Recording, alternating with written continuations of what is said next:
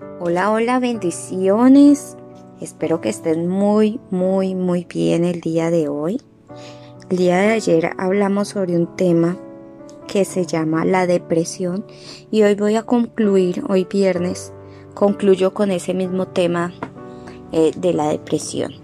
Y en el Salmo 73, versículo 26, la palabra del Señor dice, puede fallarme la salud, debilitarse mi espíritu, pero Dios sigue siendo la fuerza de mi corazón.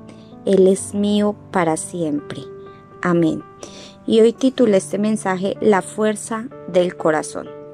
Bueno, yo ayer les comentaba que Asaf había escrito el Salmo 73 y él lo escribió después de un momento muy duro de su vida, un momento porque, por el que él está pasando eh, una situación muy difícil.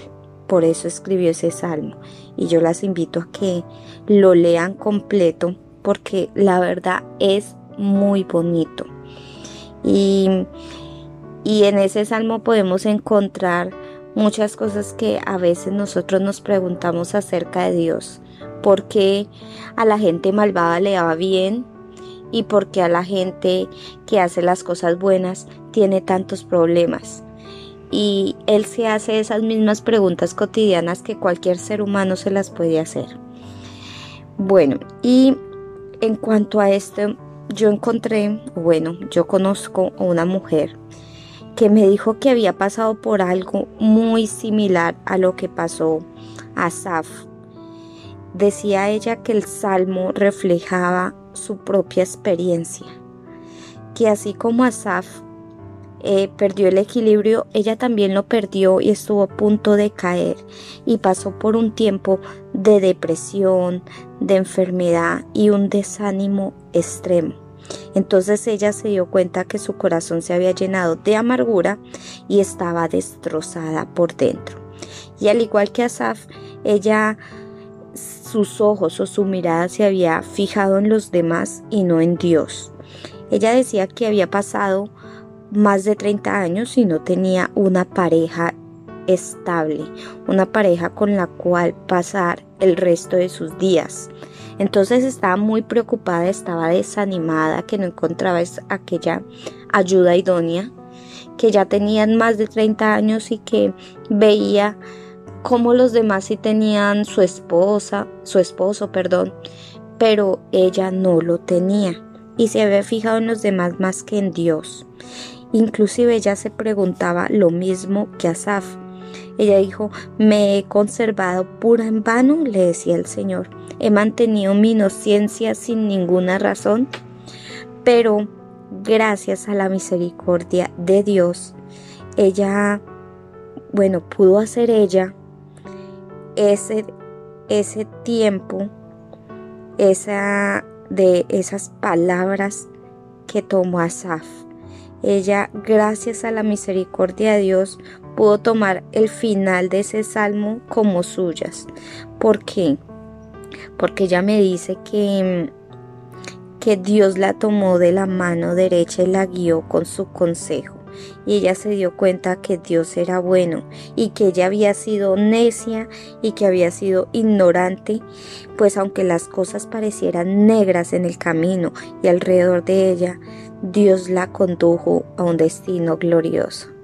Ella pudo encontrar su príncipe azul y hoy en día tienen un matrimonio espectacular que a pesar de que ella en esos momentos difíciles que tanto la amargaban, Dios extendió su mano, la miró con misericordia y le entregó su ayuda idónea.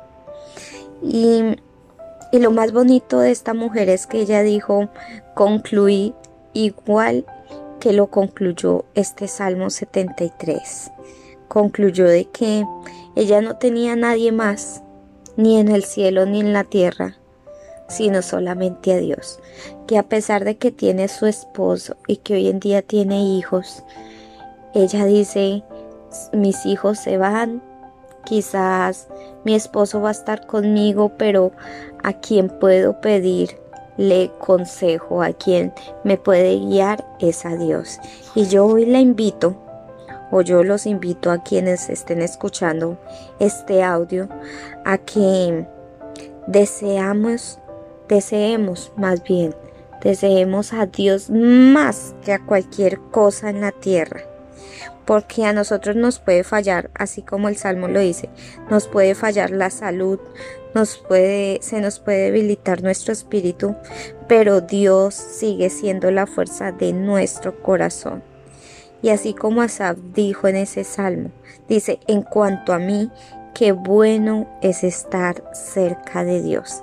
Así que hoy titulé La fuerza y corazón de este, de este devocional para que saquemos esa fuerza, ese temple, busquemos al Señor de todo corazón. Y verdad que en la situación en la que estemos, sea la situación que sea, al único que vamos a tener es a Dios porque Él es nuestro Padre, Él es nuestro Creador y Él quiere que como sus hijas, como sus hijos, estemos bien. Así que entremos en oración con el Señor y pidámosle a Papito Dios, al papito hermoso de los cielos que nos guíe, que nos protejas y que los deseos más profundos que tenemos en nuestro corazón sean eh, esos, esos deseos que puedan cumplirse y hacerse realidad gracias a la misericordia de Dios. Bueno, ahora sí concluyo. Dios te bendiga y con el favor de Dios nos vemos el lunes. Chao, chao. Bendiciones.